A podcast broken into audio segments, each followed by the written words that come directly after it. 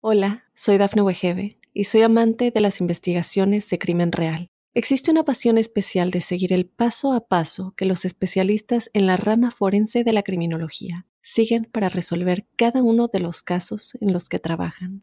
Si tú, como yo, eres una de las personas que encuentran fascinante escuchar este tipo de investigaciones, te invito a escuchar el podcast Trazos Criminales con la experta en perfilación criminal, Laura Quiñones Orquiza en tu plataforma de audio favorita. Buenos días, bienvenidos al podcast. Hoy vamos a estar hablando de sistemas de seguridad. Eh, hay muchos robos, se meten a robar tu negocio, se meten a robar a tu casa, eh, se meten a, robar a tu carro.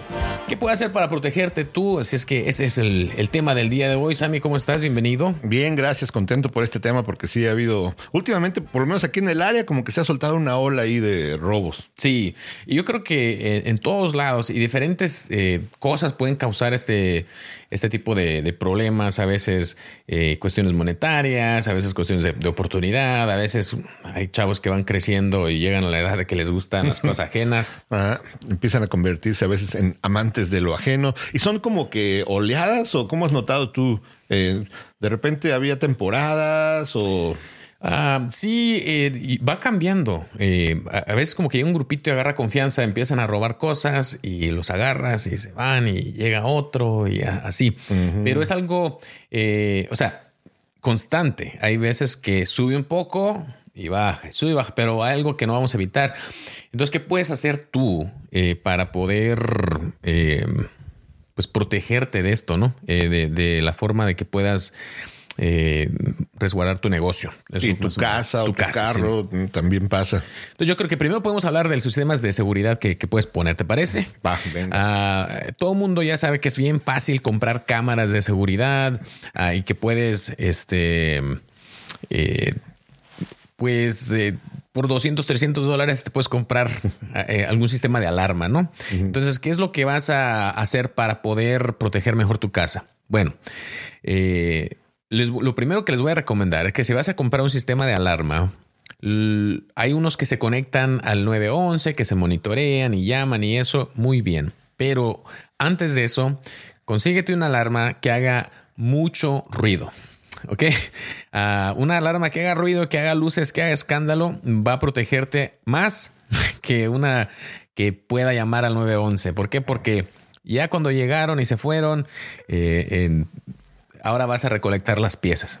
Ahora, también es importante ver dónde vas a colocar las alarmas eh, y dónde vas a colocar estas cámaras. Pero al principio, si tienes una cámara o algún sistema de alarma que, tome movimiento, ya sea dentro de la casa o dentro de tu negocio, eh, lo importante es esto, este ruido, porque lo que hace es que la persona que está tratando de robar entre en pánico y normalmente se va porque no sabe qué pasa, se va a despertar la gente, ya me cacharon y me voy. Y lo que quieres al final de cuentas es que se vayan de tu casa, ¿no? claro que es importante eh, cachar a estas personas a veces en el acto y todo lo demás, pero lo que tú quieres es que te dejen tus cosas en es paz. Es importante eso. Ah, recientemente mandaron, por ejemplo, un video de alguien que se había metido a una tienda aquí en, el pueblo donde vivo y el cuate todavía se dio el lujo de agarrar dos refrescos y así como para el camino, o sea, pero andaba paseando. Si hubiera habido una alarma escandalosa, no creo que anduviera tan campante por toda la tienda. Sí, exactamente. Entonces, eh, una de las cosas que tienes que ver es este. Que esté incómodo. sí, que esté incómodo. ¿Cómo lo vas a incomodar? Luces ruido, ¿no? Acción. Sí, esto es lo primero que va a hacer que se vaya. Eh, normalmente tienes un sistema de seguridad y ya llegas en la mañana y ya te diste cuenta. Ahora hay alarmas de negocios que eh, nosotros nos, toca responder, pero normalmente no es de eh, prioridad las alarmas, porque hay muchas alarmas falsas, desafortunadamente. Entonces, la policía. Esas ayudarán. He visto que vende luego mucho también cámaras falsas, por ejemplo, para haga la piña, así como de. Yo digo que si vas a gastar dinero, de una vez cómprate una cámara, porque te va, no te va a costar muchísimo más barato. Las cámaras son muy accesibles, entonces mejor cómprate una cámara bien. Pero ¿a qué propósito? Porque a veces la gente pone cámaras y la cámara claramente se ve que alguien se mete tu carro. Pero ¿de qué te sirvió cuando no puedes identificar nada, no? Ah, entonces necesitas tener buena iluminación. Una forma de proteger tu negocio, una forma de proteger tu casa es iluminarla durante la noche. Eh, tener cuidado que no haya muchos lugares donde la gente se puede esconder.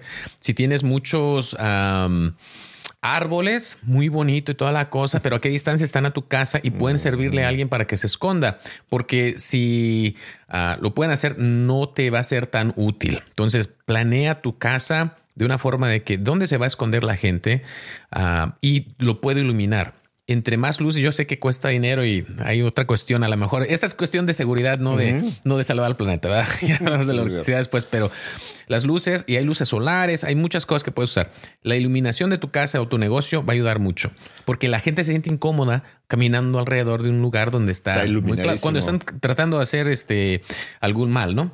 Otra, la calidad del video de la cámara que tengas también puede ayudar mucho porque muchas veces ves el video de evidencia, pero está todo pixeleado, no se ve realmente. Sí. Eh, ah, para los que saben de cámaras, ¿no? Lo que va a afectar esto es la iluminación. Puedes tener también eh, cámaras infrarrojas que son más difíciles. Eh, si hay alguna forma de que puedas tener la cámara que viene iluminada, puedes ver color porque una camisa eh, roja o verde, ya cuando está infrarrojo no vas a alcanzar a distinguir y puede ser una pieza de evidencia importante cuando la policía tenga que buscar a, estos sospechosos. Entonces, paso número uno, consíguete eh, un sistema de alarma que haga ruido si quieres proteger tu casa. Esto es lo que te va a ayudar que se roben menos cosas. Si vas a, eh, tratar antes de cualquier cámara y eso, asegúrate que haya iluminación alrededor de tu vivienda o alrededor de tu negocio. Eso va a ayudar a que me, simplemente va a reducir posibilidades, ¿no? Si están dos casas, una está oscura y la otra está bien clara, van a ir a robar la que está oscura. Eh, primero. Entonces, eh, pon atención a eso. ¿Dónde colocas las cámaras de seguridad? Si tienes un negocio, ponlo en las entradas del negocio, eh, donde puedas captar si alguien ya se entra por la puerta o que abre una ventana y va entrando, que pueda eh, ser identificado. Ahora, muchas de esas personas van a, van a usar algún pasamontaña o algo. Dependiendo de la gravedad, hay formas de identificar con los ojos la distancia de los ojos a personas, pero normalmente eso se va a reservar para crímenes más graves. Ah, pero es importante eh, que las pongas en un lugar donde puedas eh, captar bien la imagen. Si la tienes en una esquina que estás captando toda el área de la tienda, muy padre otras vamos a decir, mm, sabes lo que está pasando, mira, se metieron a robar, pero de ahí no va a ayudar a solucionar. Entonces, si eres un negocio, invierte en tu seguridad en eso, a lo mejor te ayuda.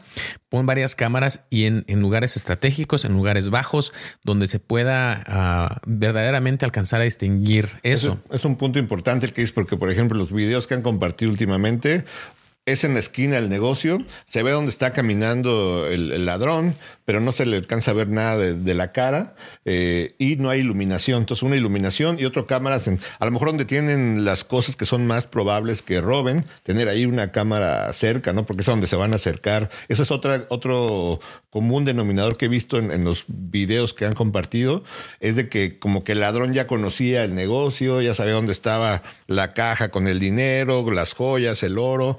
Entonces, pues te voy a decir, aparte de los jóvenes que andan haciendo males, normalmente muchas de las veces los que roban muchas de esos lugares son empleados o ex, empleados. Me ha tocado varias veces donde ya saben dónde está, ya saben que no, que dejan el dinero en cierta parte, los despiden o, hasta todavía siguen trabajando ahí. En la noche se van a, volarse en la feria. Es cierto, algunos de los negocios que han robado últimamente me decían, por ejemplo, que no sabían si habían entrado con llave o con el código de la llave, lo que es muy probable que sea alguien que incluso había trabajado ahí. Hola, soy Dafne Wegebe y soy amante de las investigaciones de crimen real. Existe una pasión especial de seguir el paso a paso que los especialistas en la rama forense de la criminología siguen para resolver cada uno de los casos en los que trabajan.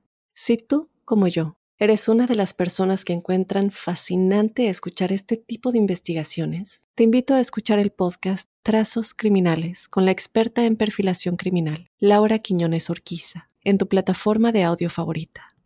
Entonces, otro tip es que cambien su código seguido o su llave. Sí, sí, uh, sí, es bueno porque si, si, tienes varios empleados que tienen una llave y ya pasaron años y ya no sabes dónde quedaron las llaves, ni va a ser hora de. Sí, ni los empleados. va a ser hora de pero dónde cambiar un poquito de eso. Ser desconfiados. Eh, la puerta, a veces es tan básico como la puerta, poner el seguro, ¿no? Porque mucha gente no lo hace y uno piensa, bueno, si me van a robar, se van a meter de todas formas, van a forzar la cerradura, van a romper el vidrio, pero parece que también las estadísticas muestran que un ladrón se va a meter donde sea más fácil. ¿no? Sí, sí. Eh, eh, son crímenes de oportunidad y lo, al menos que ya sepas, mira, en esta parte de esta tienda guardan 15 mil dólares todas las noches, pues vas a, vas a ir, ¿no? Entonces, ¿qué puedes hacer? También depende del área donde vivas. Si vives en una área donde esto está pasando muy seguido y tú te vas a dar cuenta si estás entrando en una área de estas, porque va a haber ventanas y detrás de las ventanas va a haber barandales, este, va a haber rejas para prohibir la entrada, ¿no? Entonces, mm. cuando vas manejando y empiezas a ver tiendas, dices, aquí roban un montón, ¿no? Ah, pero son muy efectivas. Eh, a veces el cuestión, eh, me preocupa porque a veces en cuestión de las escuelas, eh, en las entradas ahora tienen el sistema, ¿no? Pip, presionas el botón y ya puedes entrar ya que te abre, ¿no? Pero luego los vidrios los puedes quebrar muy fácilmente, ¿no? Entonces una persona que va a hacer alguna agresión probablemente no se va a preocupar, a, ay, la puerta tiene llave, hay una ventana, pero no la voy a quebrar, ¿no? Entonces son cuestiones que tenemos que preocuparnos. ¿Dónde están? Entonces, tu sistema de alarmas tiene que estar en un lugar bien iluminado, en un lugar que pueda identificar. Y tú checa. Eh, ya que lo pongas, ve y fíjate si puedes verdaderamente ver las caras de las personas que están entrando a tu negocio o a lo que sea. Eh, si es cuestión de tu casa, puedes poner cámaras donde se te antoje. Hoy, ¿qué pasa? Por ejemplo, también he visto que los videos que mandan ya los ladrones van, van, encapuchados, no se les ve la cara se puede hacer algo, decías algo de reconocimiento de los ojos, pero que solo en algunos casos lo ocupan. Ah, sí, e, es bueno, para la policía en general es, este, tecnología nueva y es tecnología cara. Ya si estás hablando de la CIA o estás hablando de eh, cuestiones militares y eso, eh, pueden usar esto. Eh, una de las cosas de programas que estaban tratando de hacer es con prácticamente robots que son como drones, poder volar y identificar. Y eso ya tiene años que están desarrollando esto. Van a un área y ya tienen un objetivo, ¿no? el objetivo es fulano de tal, para no decir Samuel Bernal. y si están buscando ese objetivo,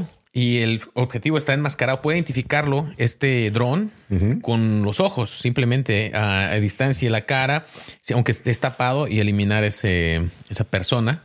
Y, no, pero ya son cuestiones más, eh, más graves. y lo general de policía local depende también que se robaron. O sea, si es un asesinato, vamos a hacer y usar muchos más recursos que se metieron y se robaron 500 baros de tu, de tu tienda, ¿no? ¿Qué pasa ahí? Es el proceso que te quería preguntar. Por ejemplo, eh, alguien tiene un video en su negocio de que robaron, lo lleva la policía ¿Realmente se toman tiempo de analizar y todo? Ah, eh, todo depende de la seriedad del, asunto. Si se metieron a robar y se robaron unos 500 dólares o lo que haya sido y dañaron, sí, se va a, se va a investigar. y como el video que tengas, el, el oficial probablemente va a ponerlo con otros oficiales o conocen a esta persona. A veces hasta los caminados, a veces la noche anterior se la pasas, oye, eh, los oficiales están patrullando durante la noche. Mm, dicen, oye, ¿vieron a alguien que tenga ese tipo de zapatos? Ah, entonces es padre tener eh, el contacto con los otros oficiales. Por eso importa a veces tener algún video en color, porque dices, a esta hora, mira, este oficial contactó a esta persona acá. Y, en ese entonces no tenía, ¿no? negro o, con esa luz como... En la noche sí, infrarrojo, muchas de las veces. No ayuda mucho. Sí, desafortunadamente no color. Mucho. Y eh, ahora, ustedes como policía siempre lo ponen en sus redes también para que la gente identificarlos o no, o uno le puede pedir a la policía que también lo comparta. Sí se puede, eh, dependiendo del caso, y depende si, si se ve, o sea, si lo único que se ve es un manchón borroso, pues es, y también lo otro es de que a veces la policía tiene información eh, y no quiere todavía espantar a esta persona. A lo mejor ya, ya tienes una idea y estás tratando de, buscar otra información antes de... Porque si la gente se ve en las redes sociales y tiene las cosas robadas, probablemente lo que va a hacer es hacerse ellas muy pronto. Entonces todo depende del caso, pero siempre les puedes pedir. Y... Es muy a criterio del departamento de policía si lo va a compartir en sus redes o sí. no. Y si tú lo vas a compartir, eh, obviamente no necesitas pedirle permiso porque es tu, contenido, lo puedes compartir cuando tú quieras. Pero si estás investigando un caso, te recomiendo que hables con el oficial que está encargado del caso y le digas, oye, estoy pensando compartir esto en las redes, ¿está bien o, hay algo más ahí? Para no entorpecer la estrategia, a lo mejor ya tienen un plan, como dices. y, y, a veces, a veces no, no, hay, no hay ningún lead, no hay nada que, que nos indique quién fue y la única opción es ponerle a ver si alguien lo reconoce, ¿no? Lo otro que les iba a decir es que muchas personas saben, dicen, oye, yo sé que el, hijo de mi vecino, el hijo de mi vecina está metiéndose a robar en las noches, yo lo veo, pero no digo nada porque, ay, yo no me quiero meter en esas cosas. Por favor, si tú sabes que alguien anda haciendo esos malos o estos males, por favor, llama y repórtalo. Tú puedes pedir mantenerte anónimo, puedes dar la información, sabes que noto que se va todas las noches a la, la mañana y regresa, puedes ayudar a resolver casos, al final de cuentas, para mantener la, comunidad más, eh, más segura. Ok. Y ¿Qué tan mal le va a un ladrón ya cuando lo agarraron? Eh, ¿Es algo que en realidad es muy penado por la ley o, no tanto? Mira, eh, esto de, los ladrones y de robar te persigue. Ponle que a veces te van a echar unos 10 días a la cárcel o algo así, ¿no? Pero cuando tienes eso algo en tu récord y aplicas para cualquier cosa, aplicas para vivienda, te van a, muchos de los lugares ahora te van a pedir que tengas un tipo de uh, background, check, ¿no? Y cuando están haciendo antecedentes, sí, antecedentes, cuando te revisan tu historial y ven que eres ratero, Nadie va a y con una vez, o sea, no necesitas hacer muchas. Claro. Dicen, mm". y ahorita tan difícil que es conseguir vivienda en general. Sí. Imagínate aparte tener en tu récord que robaste alguna cosa. Y es legal que lo hagan. O sea, pueden discriminar en base de tus crímenes. No pueden discriminar por tu raza, no pueden discriminar porque es una familia. pero por ser ratero sí te pueden, sí. te pueden discriminar. Entonces te puede afectar eh, aparte de la cuestión criminal, te puede afectar cuando quieres un trabajo, cuando quieres entrar a una, escuela, cuando quieres ah, entrar a una vivienda. Eh, todas esas cosas pueden afectar y hay personas que les, les navega mucho. Y a veces dice uno, bueno, eh, ya entiendo en, materia de, de teoría, no es justo que un error de una persona lo persigue por el resto de su vida. Claro. Eh, porque hay unos que la primera vez y los cachan. Hay otros que 15, 20 veces y no, ¿no? Y dice uno, bueno, y a veces la, importancia es cuando te agarran. Entonces, lo mejor yo creo, en mi opinión, es no te arriesgues a estar haciendo estas cosas. Yo en lo personal, Sammy, no entiendo, no entiendo el gusto por lo ajeno de querer ir a la gente trabaja tan duro por sus cosas y llegas tú y, que sientas bien meterte un carro y robarte las cosas de alguien más. O sea, no, no, no, te no, no, simplemente no me.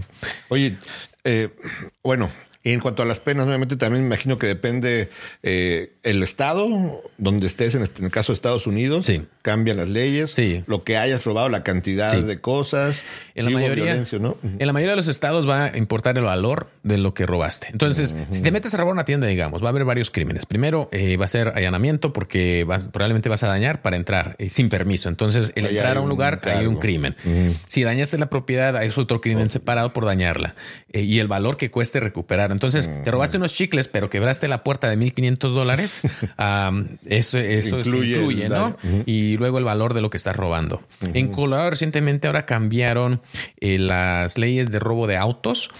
Eh, antes se basaba en el valor Ahora no importa, te robas un carro, va a ser eh, un crimen grave, no importa si es, pero va a ser el mismo crimen si te robas un Ferrari o si te robas un Honda Civic.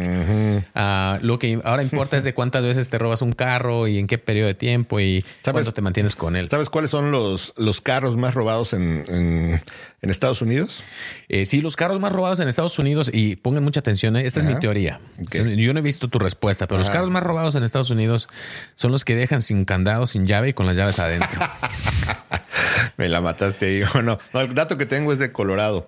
Dicen que los vehículos más robados es uno, el Hyundai, el Antra, otro es el Chevrolet Silverado y otro es la Ford 150. Pero son de los tres más robados. Y en México es la Datsun 300. No, no, en, mis tiempos, cuando estaba yo en México, el Jetta, el, ah, cómo se robaban los Jetas y partes del Jetta. O sea, tener un Jetta te costaba el seguro bien caro porque pues, era muy probable que te fueran a robar y era de los clásicos que amanecían así en los tabiquitos, en las llantas. Bueno, vamos a ir a un corte y cuando regresemos vamos a, seguir hablando de esto de cuestión de seguridad y qué más. Y eh, también hay casos que yo no entiendo de gente que entra a robar así, ¡prum! como por mayoreo, pero ahorita platicamos de eso. Claro que sí, volvemos en un, en un segundito. Hola, soy Dafne Wegebe y soy amante de las investigaciones de crimen real. Existe una pasión especial de seguir el paso a paso que los especialistas en la rama forense de la criminología siguen para resolver cada uno de los casos en los que trabajan. Si tú, como yo, ¿Eres una de las personas que encuentran fascinante escuchar este tipo de investigaciones? Te invito a escuchar el podcast Trazos Criminales con la experta en perfilación criminal, Laura Quiñones Orquiza, en tu plataforma de audio favorita. Ok, eh, ya estamos, ya estamos de regreso uh, en el podcast. Eh, gracias por estar con nosotros. ¿Qué más datos nos tienes ahí, señor Samuel Bernal? Estoy ahorita preguntando aquí a la inteligencia artificial cuáles son los estados con más robos en Estados Unidos. Estamos platicando que en Nueva York últimamente, por ejemplo, se ha dado mucho en la ciudad de Nueva York. Hablamos un poquito de, de esto en el podcast pasado, uh -huh. de que el sistema de fianzas, eh, en vez de reformarlo, lo deformaron, ¿no? De que las personas, especialmente con crímenes eh, de propiedad, no ven muy pocas consecuencias en unos estados, los arrestas y salen al siguiente día. ¿Cuál siguiente día? En ese ratito uh, vuelven a salir uh, y cómo eso puede incrementar a veces el crimen porque no estás manteniendo responsables y así como que nos preocupamos mucho por defender a los criminales ¿Mm? y este y muy poco a veces en defender a las víctimas de los crímenes. Ay, pienso que en balance. Hablando de los criminales y eso, Nayib Bukele ganó reelección. Felicidades. Este, Andan bien contentos muchos salvadoreños, eso sí, ¿no? Sí. Eh, ojalá que siga. Dentro de todo, ha sido un caso seguir en cuanto a la seguridad que se ha aumentado en El Salvador. Ha sido. Sí. Sí, y a pesar de toda la oposición que, que, ha, que ha, creado eso. Eh, pero sí, bueno, entonces una de las, de las cosas que pasan mucho es de que cuando una persona, digamos, es arrestada o tiene una citación para ir a corte por robo, hay estados, por ejemplo, como California, que no extradita de otro estado. Entonces te vas de un estado a otro yo te detengo aquí y tienes un robo pendiente en California, así como que dicen, si no vuelves, no hay pex. Mejor así, sí. es como para que se vayan. Ahí te van los estados con más robos eh, de autos, en este caso, en 2023. Número uno, California. Dos, Texas. Tres Florida, cuatro Washington, luego cinco Illinois, seis Colorado. Tuvo un aumento de 19%, reportó 22.072 robos en el 2023. Luego Nueva York, fíjate, le ganamos en en este caso en el estado de Colorado, A de Nueva York, 8 Ohio, 9 Georgia, 10 Missouri. Sí, esto de, de los robos de auto en, en, Colorado, por eso se cambiaron según estas reglas uh -huh. de, de robos de auto que según son más estrictas en cierto aspecto. Uh, por, por, lo general, Colorado en la pasada década, década y media se ha vuelto más liberal en cuestiones de, de seguridad, en cuestiones de drogas, en cuestiones de derecho, mm. más azul, más de demócrata. Mm. Y esta fue una de las leyes que estuvo un poquito, en, en cierta parte, un poquito más estricta mm. eh, en el cambio y cambió por completo el eh, cómo manejan los casos. Por eso, porque se considera casi casi una epidemia el robo de autos. Increíble. Y, y, pasa en los pueblos pequeños, en los pueblos grandes. Ahora les voy a contar un secreto. Uh -huh. eh, sí. ah, a ver, ah, vamos a. Venga, el secreto. El secreto. Si estás manejando en la carretera, es muy probable que si la policía quiere saber dónde anduviste, lo puede hacer. ¿Y cómo? Hay muchos sistemas de identificación de placas alrededor del estado. Y esto nos ayuda a encontrar personas. Entonces, hay sistemas que tienen que ver con, con, con esto de las, eh, los detectores de placas. Le llaman License Plate Readers o LPRs. Mm. Y, y están en todo el país. Y tenemos acceso, pero está restringido a ciertas nos cosas. Vigila. Sí, te vigila. Entonces, cuando tenemos un carro robado, eh, podemos revisar si ha pasado ciertas, eh, porque sabemos dónde están y eso no, no, no, les voy a decir dónde están, ah, pero exacto. están por todos lados. Entonces yo pongo la placa y ahí me dice eh, las veces que ha, ha, pasado por esto. Entonces a veces tienes un área eh, de dónde ha cruzado esta placa. Eh, digamos, te robaron el, el rifle en ciudad A eh, o el carro, perdón. El carro horrible. eh, te, te, roban el auto aquí y se van uh, hacia el oeste o al este. Mm. Hay cámaras que están ahí. Entonces, a esta hora pasó el carro por aquí. Ya más o menos sabes más o menos por dónde va. A veces puedes notificar agencias en, en aquel lado. Ahora les digo, el, el acceso es, es eh, restringido. Tienes que poner información de por qué estás tratando de revisar esta placa, un número de caso y todo se registra. Entonces, eh, y después es una auditoría, ¿no? Si el sargento Cornejo nada más está checando las placas de las muchachas bonitas para dónde van y vienen, pues se puede, puede ver Oye, eso. Los policías siempre van checando la placa en realidad. Por ejemplo, si, si re, ¿Qué tantas placas tienen que estar checando al día? Es muy frecuente que les digan, eh, hay uno que se escapó y sospechamos que anda por ahí, tal es la placa. ¿Si andan ustedes siempre como que viendo más la placa o no tanto? Eh, todo depende del día. Hay días que si no tienes mucho que hacer, pues andas buscando. viendo placas. Y siempre hay lo que llaman bolos. Los bolos eh, son be on the lookout. Eh, pongan atención, ¿no? Estamos buscando un carro así, así, así, que se ha robado, entonces nos llena información. Estás buscando hay patrullas que tienen instalado el, sistema este de... Ah, Como de escaneo de placas. Sí. Entonces, ya para que no también vayas concentrado en algo, pero te avises si hay una que estás buscando. Sí, sí. Entonces. ¿Es muy ah, caro? Es un poco caro, sí. Ah, pero eh, no todas las patrullas lo tienen. En una agencia van a tener unas. Y mientras están manejando, está leyendo todo esto y te da una alerta en la computadora. Ahora, los sistemas que tenemos alrededor que leen las placas tienen un un programa, un software que los policías tienen en su computadora. Entonces, digamos, en la Interestatal 70, en cierta milla, hay uno de estos. Y tú eliges como policía, te metes al software y dices, quiero notificaciones de este tipo, de estos sistemas, en esta área. Ok, entonces hay muchas cosas. Si en el sistema de, de placas está eh, por ejemplo, eh, eh, ofendedores sexuales que están registrados, están carros robados, personas con orden de arresto, personas con orden de, restricción. Entonces, si y dices, tú sabes que yo nomás quiero alertas de órdenes de arresto y carros robados, pones esas dos. Cuando pasa una placa, por ahí te, te da una alerta carro robado, viene aquí y mm. entonces ya tú ya te pones listo a que va entrando. Mm. nada más que tienes que tener cuidado porque estos sistemas no son perfectos. Eh, no, no hace mucho tiempo estaba pasando uno de estos carros eh, y un oficial sale en la radio, hey, eh, tengo un hit en, el, en la computadora de un carro robado, aquí está la placa, eh, lo voy a estar esperando en cierta milla, ¿no? Entonces llevan otros oficiales también a la área y digamos, el carro robado, la placa era tal y el carro robado era un carro, un sedán rojo. Cuando pasa un carro con esas placas, se da cuenta que no es un sedán rojo, es, me parecía que era un SUV verde, me parece. Pero eh, dice, la placa es la misma, ¿no? Entonces, pues somos voy a contactarlo porque pues ahora la, placa de un carro robado, por lo menos, ¿no? Contacta el, carro y así como que a mano armada y aquí la gente no saliendo ahí. Y resulta que la placa, eh, el detector eh, de placas falló. Falló y no era un cero, era una O. Oh, oh.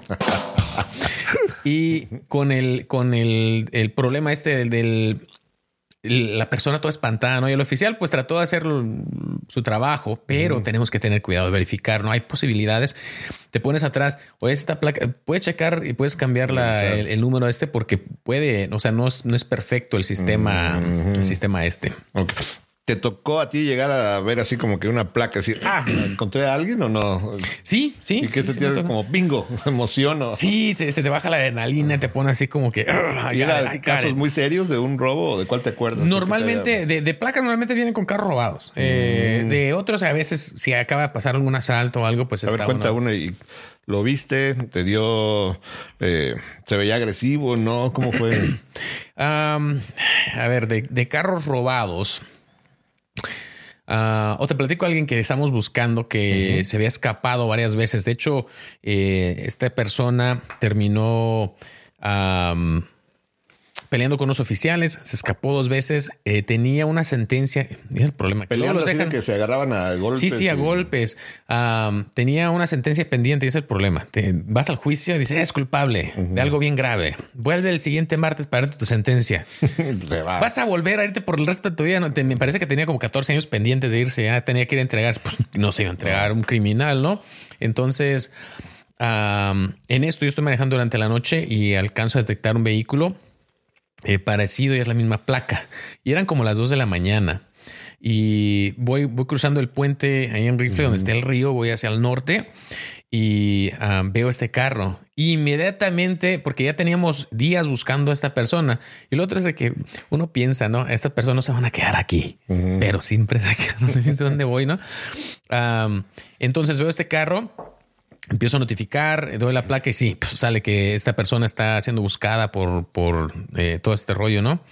Y le prendo las luces y en eso se da la fuga. Entonces empieza la persecución, ¿no? Voy atrás de él y va uno ahí que este y no te hacen caso. Y Dato curioso, al sargento le encantan las persecuciones. Muy Bernal. Ah, claro que sí. Sí. Me encantan las persecuciones. Eh, a todos los policías nos encantan las persecuciones. Como que es algo muy común que... Lo que es difícil es cuando tienes que terminarlas porque dices, ah, no se nos escapan, la mayoría de las veces no se nos escapan porque se nos puedan escapar, sino porque uno los deja escaparse prácticamente. Pero bueno, entonces eh, estoy persiguiendo a esta persona, y vamos a, velocidades altas, estoy dando mi, información porque, o sea, pasa rápido, ¿no? Ve el carro, el carro ve mi patrulla, empieza a acelerar, prendo las luces, ¡pum! Agarra, se va bien rápido ah, y empieza a dar varias vueltas. Y era carro. No, era un carro viejito, pero pues todos puedes acelerarlo, ¿no? No era un Ferrari, pero. es que luego lo roban no precisamente porque vayan a revender al carro o algo, sino por. Quieren, nada más lo usan para. Pues porque gente es así, no sé. Yo no entiendo. Yo supe una vez en, Denver a una amiga se lo robaron y después nos enteramos que era hasta un grupo de jóvenes que robaba. En ese tiempo creo que era, no creo que carro, creo que eran Honda, pero lo robaban como por afición. Sí. Lo, lo agarraban y lo botaban en otro lado y no le robaban nada. Hasta la bolsa dejaron ahí. El joyriding que le llaman. Mm. Bueno, entonces estamos en esta persecución. Se unen mm. otros oficiales. Um, y lo persigo como unas tres millas. Ahora, eh, él ya había peleado con los oficiales, tiene una sentencia pendiente de muchos años, o sea, lo voy a, lo voy a corretear. y lo, más padre es que, pues siendo el sargento así, bueno, te arriesgas a una regañada después y hasta tú eres el responsable, ¿no? Pero tienes la autoridad de que si quieres corretear, tú eres el que decides todo eso. Entonces, llegamos a unos apartamentos, no sé qué tan familiar estás con Rifle, pero hacia el norte de Rifle está un subway y una, un come and go, y ahí hay unos apartamentos atrás. Entonces, hay varias entradas a estos apartamentos y estamos correteando los tres oficiales. ¿Era de noche o era de noche? De noche, sí, era como las dos, dos, de la mañana. Y en lo que vamos ahí, eh, hay una entrada a estos apartamentos y luego sales a otra calle y puedes prácticamente hacer un círculo alrededor. Entonces se mete ahí, vamos correteándolo y vamos, estamos haciendo esto. Estamos dando círculos en las patrullas y el carro ahí. Y como el tercer círculo, dije yo, les digo, hey, yo aquí me voy a esperar ah, cuando vuelva a dar el otro círculo, ¿no? Y lo siguen correteando. En eso se para y ah, se va corriendo dentro de los apartamentos y sube a un apartamento donde nosotros conocíamos que siempre había pues problemas y, mm. qué sé yo. Y bueno, no voy a decir el nombre, pero la persona que ahí le voy a cambiar el nombre. Vamos a decir que se llamaba ah, eh, Pablo. Pablo Nelura. Entonces, eh, vamos, tocamos la puerta, porque sabemos que eh, ah, en este edificio ahí es donde se fue, ¿no? Y nadie abre la puerta, nadie abre la puerta y estamos ahí nosotros alrededor. Y en eso eh, le, digo, no, me parece que en la computadora busqué el número de este en persona, nombre y apellido, me sale el número y él le marco. El número que usted marcó, no sabe, a ver, por favor, este, me, me manda el buzón yo ya bien así, ¿no? Eh, sargento Cornejo, estamos fuera de tu casa, te vamos a tumbar la puerta. Yo sé que este fulano está dentro de tu casa y necesito que lo saques porque si no voy a tumbar tu puerta y también te voy a llevar a ti preso por andar escondiendo a un fugitivo. Y así es que te voy a volver a marcar, pero necesito que marques la puerta, ¿no? Al y todos afuera así de la puerta como en las películas. Ándale, ándale. Sí, sí, pues tenemos rodeado ahí alrededor, ¿no? Entonces, este, las luces y todo y ah, no me contestó. En ese, ese momento decidimos, eh, porque no estamos 100% seguros que estaba aquí. O sea, entonces tuvimos que dejar otra vez ahí y agarrar un orden. En la mañana siguiente lo terminamos arrestando. ¿Nos tuvieron que ir? Nos tuvimos que ir. Pasa el siguiente día que llama. Bueno, no voy a decir el apellido, pero se llama Richard. el, que estaba ahí. Llama un Richard con el mismo apellido. Este diciendo, oye, recibí un mensaje de un sargento Cornejo que me iba a tumbar la puerta y no sé qué rollo. Y pues yo no sé. Le marqué a otra persona, Ah, Samuel. era otro. Le marqué a otra persona, Sí. le marqué a otra persona y este señor nada que ver. Tenía simplemente el mismo nombre y apellido. La noche que, imagínate cuando escuchó el mensaje, de repente decide buscando dónde hay alguien. afuera. Ah, sí, le llamé a esta persona y le puse en susto y al final de cuentas no era la persona a la que Mm. a la que según yo estaba marcándole. Después dije, "Ah, lo siento mucho, eh, que es todo grosero. Pero ah, así pasó. Entonces, ya no lo encontraron Sí, al- al, siguiente día sí, lo, lo detuvimos. Otra persecución es a pie y al último pues ya se fue al, Al bote. Sí, sí, por un buen rato. Pero así pasó. Ah, bueno, un break más. Y ahorita regresamos con más del podcast. Hola, soy Dafne Wegebe y soy amante de las investigaciones de crimen real. Existe una pasión especial de seguir el paso a paso que los especialistas en la rama forense de la criminología siguen para resolver cada uno de los casos en los que trabajan. Si tú, como yo, eres una de las personas que encuentran fascinante escuchar este tipo de investigaciones, te invito a escuchar el podcast Trazos Criminales con la experta en perfilación criminal, Laura Quiñones Orquiza, en tu plataforma de audio favorita.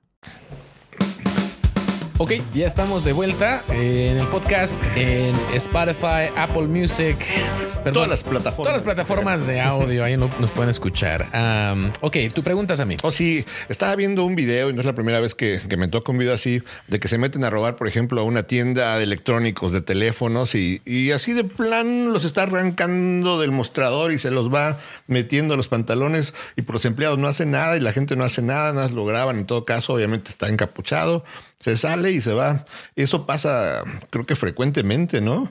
Sí, eh, ya depende de las políticas de la tienda, Eh, especialmente las tiendas grandes. eh, eh, a veces como que no se quieren arriesgar. Han pasado casos donde empleados tratan de detener a una persona, terminan lastimándolo, llega una demanda y te robaron cinco iPhones, ¿no? Y son cinco mil dólares, pero tú tienes que pagarle 500 mil dólares porque según el sospechoso pobrecito ya le lastimaron el hombro y, y se hace Pues la realmente víctima. no tiene sentido Saca porque- coraje, la verdad, Ya eso. sé, ¿verdad? da un coraje. que se siente una Ah. injusticia de que vienes a robar y luego termina lastimado. Vergüenza te debe dar. ¿Qué tal si en esa tienda hay alguien, un justiciero que trae pistola y tiene obviamente permiso para, para cargar pistola? ¿Puede hacer algo ahí? ¿Le puede Tienes que tener cuidado con, con las armas porque no puedes usar fuerza, especialmente fuerza letal, eh, para proteger propiedad. Entonces, si alguien se está robando Lo que mucha se esté gente robando, tiene idea de que sí, ¿verdad? De que pues ya sí, porque pero traigo. ten pero cuidado no. porque al último no vale la pena, te vas a meter en problemas tú, pero no puedes matar a alguien porque se esté robando cosas. Ahora, si está robando a mano armada, Ahí es ahí distinto, sí es distinto. Ah, porque estás poniendo en, vida- en peligro la vida de la otra persona, ¿no? Entonces, digamos, entras eh, a un gasolín y alguien está apuntándole al cajero, cajero. y tú tienes un arma y quieres usarla, vas a estar completamente cubierto este, por proteger la vida del cajero si quieres dispararlo o lo que quieras. Ahí sí hacer. puedes, Sí. Ah, porque está él amenazando a otro Sí. y está salvando. Básicamente la pregunta es, ¿vas a salvar una vida? O, Sí, Ah, sí, sí. Entonces lo que quieres es proteger eh, que la vida o eh, una herida grave a una persona, no la propiedad. Entonces, ves a alguien que está robando, eh, y en este caso no está amenazando, pero está robando, ¿puedes tú sacar tu pistola y decir, hey, deja de robar y o, ah, nada más como amenaza o no? Yo creo que ese es más el trabajo de la policía. Ah, tienes que tener cuidado. A lo mejor puedes hacerlo, pero tienes que pe- pensar en otras cosas. Digamos, tú estás en un lugar, están robando, no sé, 500 dólares. Y no a mano armada, se están volando unos iPhones. Si tú sacas la pistola para amenazar a esto. Y en eso va pasando un policía.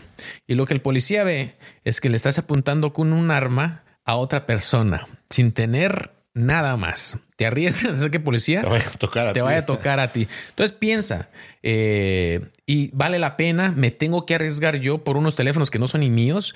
Hay formas a veces de que eh, puedan atrapar a esas personas y aunque da coraje, tienes que pensarte si vale la pena eh, una cosa con otra, ¿no? Porque normalmente robarte un iPhone, aunque sea feo, aunque no debería gente hacerlo, no le daríamos a alguien la pena de muerte, ¿no? Por eso. Y no creo que sería justo tampoco. Así como me caiga mal la gente que roba, eh, no, no es algo que va a ser. Entonces, eh, tienes que poner eso. Entonces, si, si la vida está en peligro, está muy bien. Ahora, siempre si alguien está robando a alguien, le puedes decir párate. Si se viene a atacarte a ti o algo, ya después de que le dijiste párate y quieres defenderte así, está bien. Lo otro que puedes hacer es de que si vas a presentar tu arma, puedes presentarla de una forma ah, hacia abajo, ¿no? Eh, donde estés... Como mostrándole que sí tienes una forma de defender, pero lo tienes, no está en peligro porque lo tienes hacia abajo. Sí. Eh, y les iba a mostrar, pero me parece que se pausó aquel video. Pero eh, ¿cómo no se dice en español, pero es una posición donde vas a mm, apuntar hacia abajo y simplemente vas a decirle, ¿sabes qué? Quiero que hagas eso. Así porque vas a estar más listo si te van a atacar a que puedas usar tu tu arma, más rápido si no tengas que sacarla. Pero eh, tenemos que tener cuidado con esto de... De hacerse el, héroe, ¿no? Del justiciero. Solo si de repente de plano está una vida en, en peligro. Sí, así lo es y entiendo también la parte, entonces, como dices, de muchas tiendas, porque va a ser más caro o que le hagan algo a un empleado, que aparte, pues si no tendría que arriesgar su vida por, algo material, y o, al mismo ladrón puede tener derechos y luego te sale más caro también. Sí, exactamente. Es ahí el problema que, que yo veo, que las tiendas hacen eh, su decisión basado en, en el costo. Mm. Van a decir, me cuesta tanto el a perder los iPhones. pero, y tienen seguros. Otra pregunta. Eh, hay gente que se dedica a seguridad privada. ¿Un personal de seguridad privada tiene los mismos derechos que un policía o están más limitados? ¿Cómo funciona eso? Pues en lo general a los policías no, le llamamos derechos, este, ah, sino autoridad, ¿no? Entonces, una, un ciudadano tiene derechos, un policía tiene autoridad eh, de hacer varias cosas. No, no va a ser lo mismo. normalmente, eh, para pueden hacer una detención eh, breve, pero no te pueden. Un policía te puede tener, llevarte, cambiarte de lugar, llevarte a la mm, cárcel, ¿no? Un, seguridad, no. Ellos, pues, pueden, pueden tener igual armas los, de seguridad. Sí. ¿Las mismas armas que un policía o varía ahí? Ah, pueden, pueden tener armas eh, de seguridad eh, como cualquier otra persona. Hay diferentes estados que requieren eh, licencias a veces para, certificaciones y eso. Otros no. Y para una compañía también es riesgo, ¿no? ¿Qué pasa si un agente de seguridad tuyo se pasa, le pasa la mano, ¿no? Tú vas a, la compañía es la que va a terminar siendo demandada por el uso de fuerza de, del problema de seguridad. Lo otro también es que nosotros como policías eh, tenemos restricciones a veces de, eh, de, registrar a una persona, ¿no? Por la constitución, a lo que un seguridad no, porque no, trabajan para el gobierno. Entonces el gobierno mm. tiene limitaciones por los derechos, una, una compañía privada no.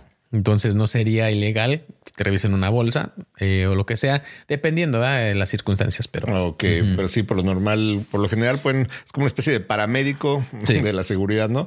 Puede ayudar en el principio, pero obviamente tiene que tener ayuda. Hay agentes de seguridad, de verdad, mis respetos, que hacen muy bien su trabajo, ah, pero a veces hay unos que así como que se volvieron seguridad porque no pudieron ser policía y como que tienen un hambre de justicia que no puede saciarse. Entonces tienes, tienes que tener cuidado del tipo de personas que estás contratando para este tipo de cosas. Ya que tocamos lo de las armas, ya lo hemos hablado en algunos podcasts, pero tal vez alguien no lo ha escuchado. Eh, si eres un inmigrante, por ejemplo, indocumentado, puedes traer pistola para defenderte o eh, no? puedes, si eres eh, inmigrante, no puedes tener ningún tipo de arma contigo si eres indocumentado.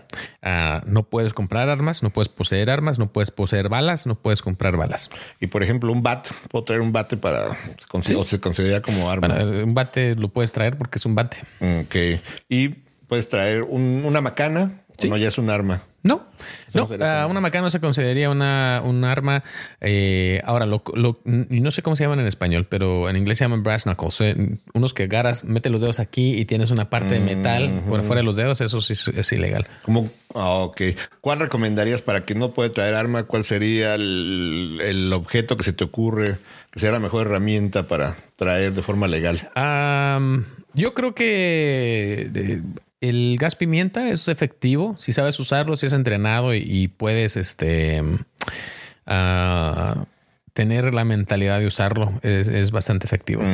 Ok, y tanto para hombres como para mujeres. Y no es ilegal para nadie cargarlo. Ah, entonces, Eh, pero sí, los indocumentados tienen que tener cuidado porque eso te puede meter en muchos problemas y a veces, o sea, entiendo que quieras... ¿El gas este, pimienta estar- también? No, no, la- Oh, la- la las, armas, ajá. Entonces, am, pero así es la ley, es una ley federal y tienes que tener cuidado porque después te agarran con eso, después quieres arreglar papeles y eso se, se te va a dificu- Vi dificultar. esta semana que estás eh, con un video usando el uso de la macana, por ejemplo. ¿Esa es, es legal? Eh, Sí, ese es legal. Ahora, la que estaba enseñando y el propósito que también estaba haciendo este video eh, es del uso que, que usamos.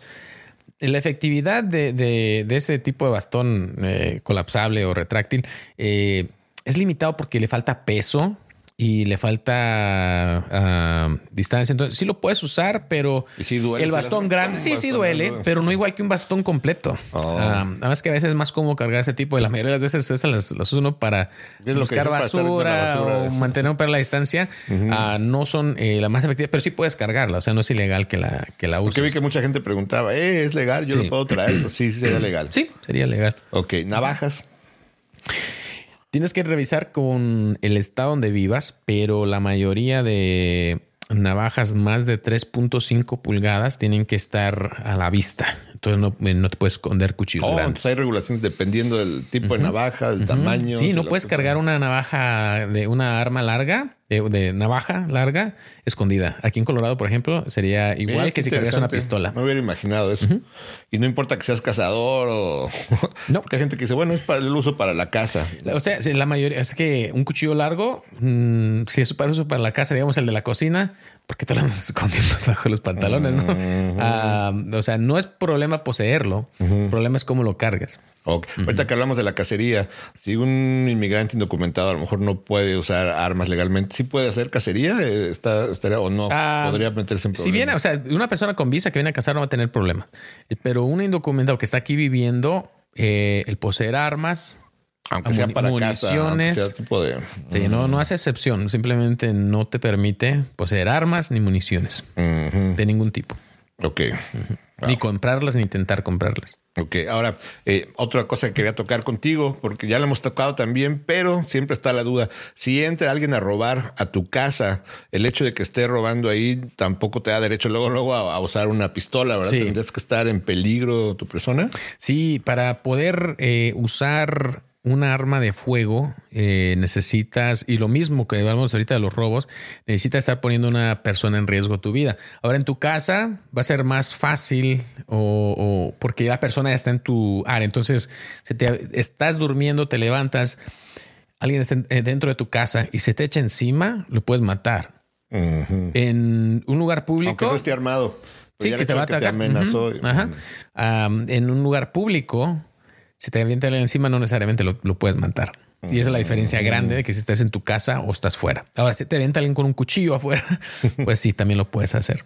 Ok. Ajá. Pero eh, puedes protegerte en tu casa un poco más que en un lugar público. Ok. Y por último, en cuanto a comunidades, si ves en tu comunidad que, que ha aumentado el número de robos, eh, tú en tu experiencia, ¿es, es recomendable, por ejemplo, que hagan una junta con su departamento de policía local y, y vean formas en que pueden colaborar como comunidad para que se... Sí, yo creo que, que lo primero que si quieres hacer un plan de estos es hablar con tus vecinos y poner un plan ustedes. Y después ya incluyes a la policía y se pueden usar este. Hay programas como Community Watch um, ¿Cómo es o Neighborhood Watch eh, que están establecidos donde pones eh, signs alrededor de la carretera y dices este es un Neighborhood Watch. Y se ayuda contactan los vecinos. Reduce crimen. Eh, si los vecinos están en contacto, porque a veces de ahí mismo es donde están saliendo los que andan robando, ¿no? Pero am, eh, ayuda. Eh, te ayudan muchísimas cosas porque si conoces a tus vecinos, eh, sabes quién está ahí, quién entra, quién sale, qué tipo de personas son. eh, cuando necesitas algo te pueden ayudar. Am, y en eso del crimen tienes más ojos, ¿no? Es de que, oye, es, oye, esa noche miré que algo estaba pasando fuera de tu casa, todo bien, ¿no? Ah, y entonces te puedes ayudar. Y supongo que porque también lo- los amantes de lo ajeno luego son como predadores y van a ver siempre, van a preferir atacar donde hay más oportunidad, ¿no? Si ven a una comunidad organizada y con estos signos, a lo mejor Sí. se van a ir a una más fácil. Cuando se pone uno estricto, por ejemplo, cuando hay un pueblo donde la policía te para con que vayas dos, tres millas sobre el límite, luego dice la gente, oye, ahí, maneja con cuidado porque ahí te van a parar luego, luego, ¿no? Y lo mismo, ¿no? Oye, es cada vez que roban ahí, cachan a los que van robando. Es bueno hacerse fama. Como allá en, en, lugares ¿sabes? de Latinoamérica, ¿no? Que luego los linchan, ¿no? Que cachan a alguien ahí, toda la comunidad se les echa encima y ya no les dan ganas de robar. No es recomendable, pero hay veces que por lo menos ya la piensan dos veces. Sí, digo, bueno, no, no tanto que tengas que linchar a las personas, pero puedes ayudar a resolver el crimen. Yo creo que a veces es como eh, esperas que la escuela eduque a tus hijos en todo aspecto y eso es un error, ¿no? Tú tienes que poner también tu parte. Y lo mismo con la policía. Es de que no quiero que la policía haga todo el trabajo. Va a ser mucho más efectivo cuando tú te involucras también y tú cooperas y tú te digo, sabes que fulanito de tal está robando, pues di algo. No nomás te quedes, porque ahí es donde al final de cuentas al que más le va a afectar va a ser a ti, que estás viviendo en una área donde están pasando estos crímenes y este peligro. Entonces sí, sí te afecta a ti, afecta a tus vecinos y a la comunidad en general. Entonces recomendarle que hagan junta a los vecinos, que hagan un plan y que lo hablen con la policía posteriormente para ver cómo pueden colaborar juntos. Sí, yo creo que esa sería mi recomendación. Y, empiezas a hacer esos contactos, eh, la policía después también empieza a saber quién está viviendo ahí, ya sabe, ¿no? Ya, ya ves es bueno saber los, patrulleros en tu área, ¿no? Ah, mira, ahí va el oficial, el oficial Carlos, ¿eh? ¿Cómo estás? Ya pasa por ahí, hasta te sientes un poquito más seguro. Ya no le tienes miedo de que ahí está una patrulla, ¿qué será, no? Ah, mira, ahí está el sargento Cornejo. Eh, buenas tardes, ¿cómo está? Le digo un, le digo un cafecito. Hasta te da gusto que estén pasando por tu vecindario, ¿no? Entonces, eh, pero es algo que tenemos que poner también de nuestra parte. Buena idea. Bueno, ese es el podcast de hoy. Muchísimas gracias. Eh, tus palabras sabias a mí. Ah, mis palabras sabias es más vale una cachetada a tiempo que 10 golpes después. Aplica también el caso de la seguridad, ¿no? Más vale como que hacer algo específico y concreto a cuando ya se ahogó el niño. Sí, es bueno prevenir. más vale prevenir que lamentar. Exactamente. Ahí estamos. Gracias. Hasta la próxima.